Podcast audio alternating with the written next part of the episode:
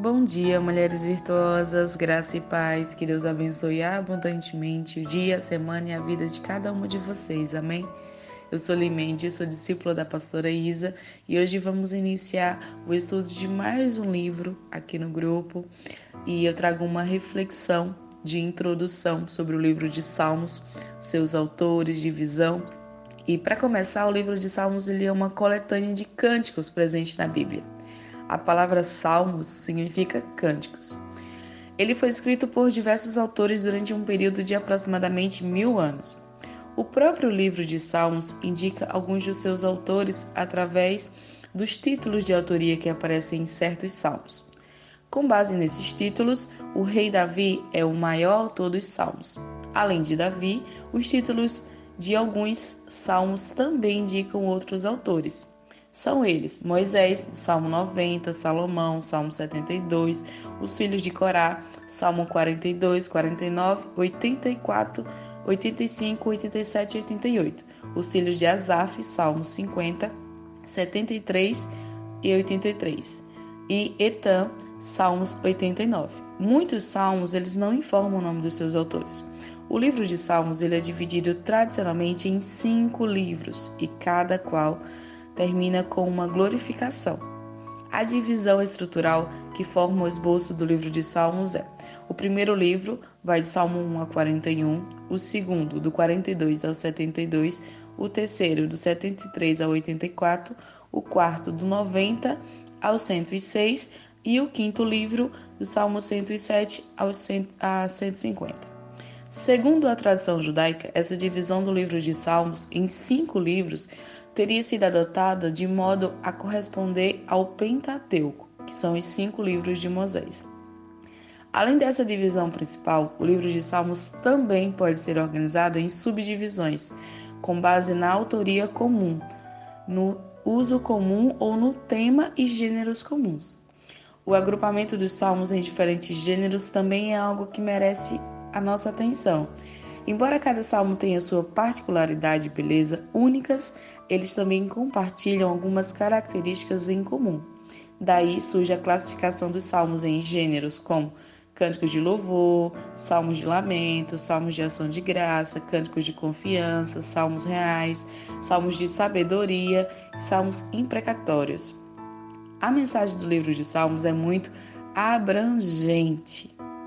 Isso faz muito sentido que o livro de Salmos foi escrito ao longo do período de composição do Antigo Testamento. Então, Salmos seria como uma pequena Bíblia e sumário do Antigo Testamento. O livro mostra quatro é, mostra quadros que vão desde a reflexão acerca dos atos de Deus na criação e seu governo da história, até eventos específicos da vida da nação de Israel. Nesse sentido, numa visão geral, os salmos falam sobre como Deus deve ser adorado e louvado sobre tudo e todos, sobre como Deus cuida providencialmente dos justos, dando-lhes proteção e livramento e se atentando às suas necessidades, e sobre como Deus abençoa aquele que é fiel e obediente à sua vontade, mas julga o desobediente. O livro de Salmos também expressa como a verdadeira adoração a Deus deve, ser caracteriz... deve se caracterizar as experiências da vida do seu povo fiel. A pecaminosidade humana é registrada no livro de Salmos, seja no comportamento dos ímpios, seja no erro dos justos. O livro também destaca a soberania de Deus sobre todas as coisas, mas não isenta o homem da sua responsabilidade moral. Além disso, Vários salmos trazem uma visão sobre o fim dos tempos ao enfatizar a consumação da história no dia do Senhor. Sem dúvida, parte importante da mensagem do livro de Salmos aponta para Cristo, assim como no restante do Antigo Testamento.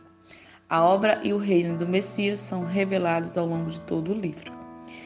A prova disso é que o livro de Salmos é o antigo, é o livro do Antigo Testamento mais citado no Novo Testamento. Nesse sentido, à luz do Novo Testamento, os salmos falam sobre a primeira vinda de Cristo, enfatizando seu sofrimento ao receber sobre si o juízo de Deus.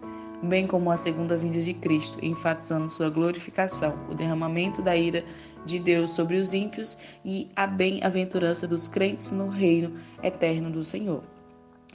No Salmo 1, capítulo 1, versículo 2, diz: Ao contrário, sua satisfação está na lei do Senhor e nessa lei medita dia e noite. Aqui o salmista fala sobre como é feliz aquele que medita na palavra do Senhor, aquele que estuda as escrituras dia e noite, que estão ali presente, vivendo tudo que o Senhor nos deixou na lei, na Bíblia. E eu quero chamar a sua atenção nesta manhã para meditar no livro de Salmos para iniciar um novo devocional, meditando em cada salmo, meditando é, na palavra do Senhor e tendo satisfação com tudo que o Senhor deixou para nós, com a lei que o Senhor deixou para nós. Que assim como o salmista, a gente possa ter essa satisfação em meditar na palavra dia e noite. Amém? Que Deus abençoe abundantemente o dia, o novo mês que se inicia e a vida de cada uma de vocês. Fiquem todos na shalom do Senhor.